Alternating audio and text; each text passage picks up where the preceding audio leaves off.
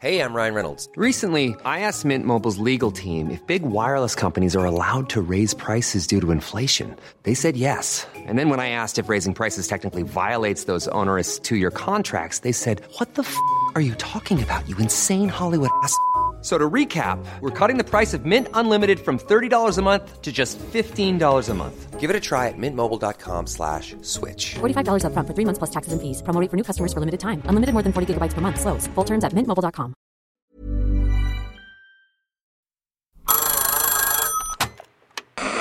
Hola. Hola. Hola, hola. ¿Estás ahí? ¿Quieres saber lo que está pasando en tu país y en el mundo en pocos minutos? Te lo cuento.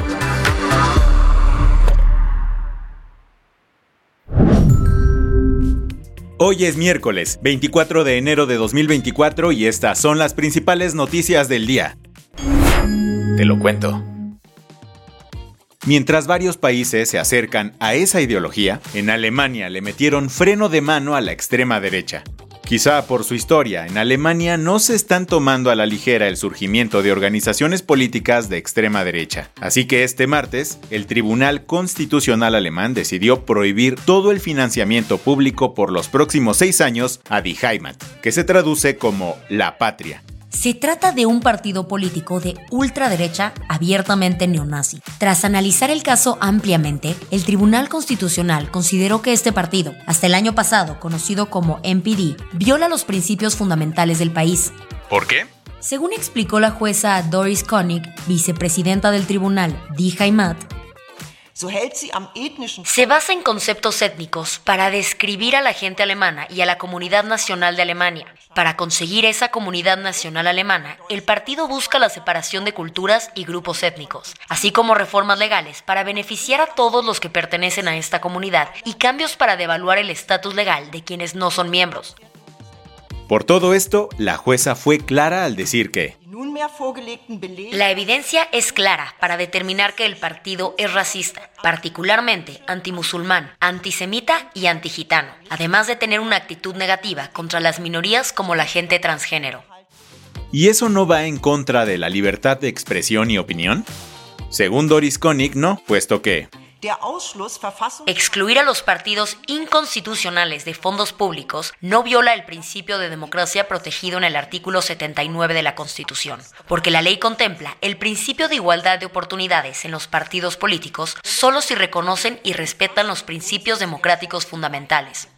La decisión del tribunal sigue una reforma aprobada por el Bundestag en 2017. En aquella ocasión, el Parlamento votó una ley que permite quitarle a los partidos extremistas el financiamiento público. Pero ayer, con Die Heimat, fue la primera vez que esta ley se aplicó. Aunque este partido tiene muy poco peso político, la decisión puede afectar a grupos más grandes como Alternativa para Alemania, conocido como AFD. Justo en este momento en Alemania hay un mega debate para prohibir a este partido de extrema derecha.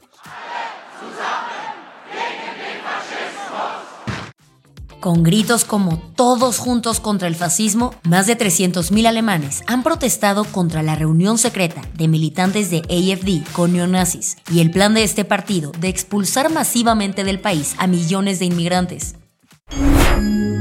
¿Qué más hay? Welcome to one of the most exciting days of the year, the Oscars nominations announcement. La noche más esperada del cine está cerca. Y así fue como Janet Young, la presidenta de la Academia de Ciencias y Artes Cinematográficas, dio la bienvenida a las nominaciones de los premios Oscar 2024 este martes por la mañana desde Los Ángeles. ¿Listo para conocer los nombres en la lista?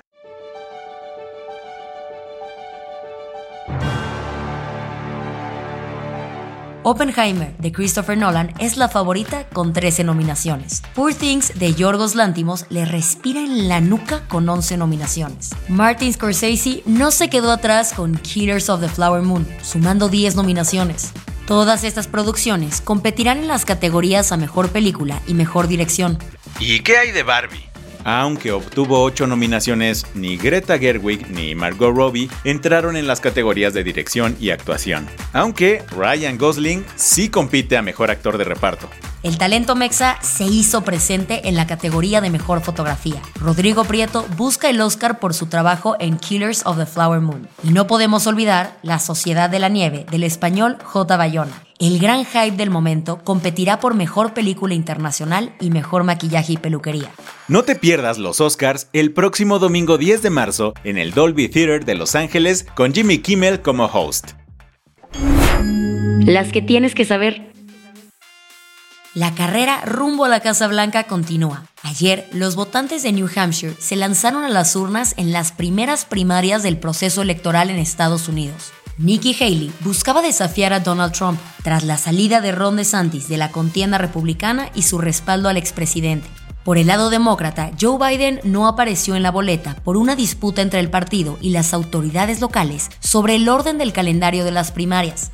Aún así, los seguidores del presidente organizaron una campaña por escrito en su favor. ¿Cómo quedaron los resultados? Por el lado republicano, con un 18% de los votos escrutados, Donald Trump se llevó la victoria. El expresidente obtuvo un 54.3% de votos, dejando atrás a Nikki, que obtuvo el 44.7%. Del lado demócrata, con el 3% escrutado, Joe Biden se llevó el win con un 73% de los votos escritos a mano. El resultado de ayer es clave para definir el rumbo de la nominación republicana, mientras que el lado demócrata se echó una primaria simbólica sin delegados en juego.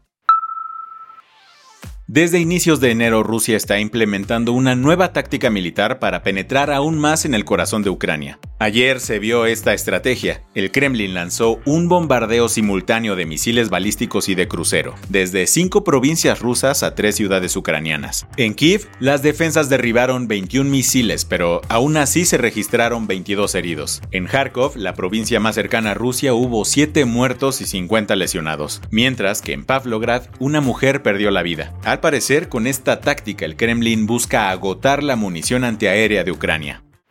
Bienvenido Benito, estamos muy contentos de que llegaste bien. Con estas palabras, Frank Carlos Camacho, director de African Safari, recibió en Puebla a Benito, la jirafa más famosa de México. Tras un largo viaje desde Ciudad Juárez, donde vivió en pésimas condiciones, Benito finalmente llegó a su nuevo hogar. En cuanto a su estado de salud, Frank comentó, Lo vemos en muy buen estado Está muy curioso por todos los olores, por las cosas nuevas que hay aquí. Ya comió un poco, ya tomó agua, lo vemos bastante bien.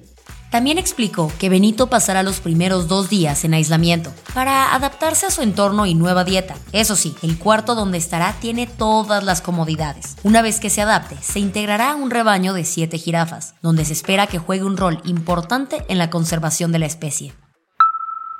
Ahora sí que se vayan preparando en el Tony 2 porque a partir del 2026 Madrid será sede de la Fórmula 1. Después de 45 años el Gran Premio de España regresa a la capital con un deal que asegura carreras hasta 2035. El circuito se correrá en Valdebebas y la pista rodeará el IFEMA Madrid, uno de los centros de exposición más importantes de la zona. En el anuncio estuvo presente Isabel Díaz Ayuso, la presidenta de la Comunidad de Madrid, quien habló de los números que se esperan tras este evento? El Gran Premio de Fórmula 1 va a dejar en la región más de 450 millones de euros cada año, va a generar 10.000 puestos de trabajo directos, más todos los indirectos, a través de nuestras cadenas de restauración, hoteles y una gran cantidad de planes de ocio, cultura, compras, espectáculos. Stefano Domenicali, CEO de la Fórmula 1, aseguró que el Gran Premio de Madrid coexistirá durante el primer año con el circuito de Barcelona-Cataluña, que ya se corre en Montmeló. La del vaso medio lleno. En un momento donde la guerra intenta marcar aún más las diferencias, una escuela en Jerusalén está construyendo puentes de entendimiento entre niños árabes y judíos. En Hand in Hand, las risas y conversaciones en hebreo y árabe resuenan. Esto es inusual en ciertas comunidades de Israel, donde la segregación de sistemas educativos es cada vez más común. Fundada en 1998, esta escuela bilingüe y multicultural es parte del sistema público y también financiada por donaciones. Cuenta con seis campus y alrededor de 2.000 estudiantes. Los niños que estudian en Hand in Hand no solo comparten aulas, sino también sus vidas, aprendiendo sobre la empatía y el respeto mutuo. Con esto cerramos las noticias más importantes del día. Yo soy Isabel Suárez. Y yo soy Baltasar Tercero. Gracias por acompañarnos hoy en Te lo cuento. Nos escuchamos mañana con tu nuevo show de noticias. Chao.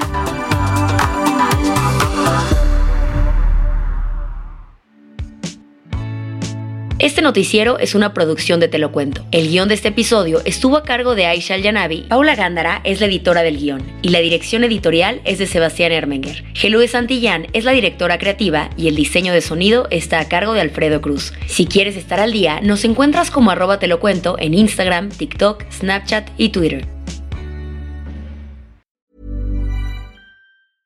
Selling a little or a lot?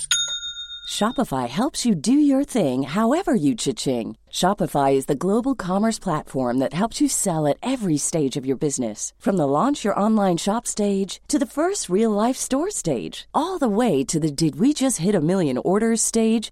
Shopify is there to help you grow. Shopify helps you turn browsers into buyers with the internet's best converting checkout. 36% better on average compared to other leading commerce platforms because businesses that grow grow with Shopify. Get a $1 per month trial period at Shopify.com slash work. shopify.com/work.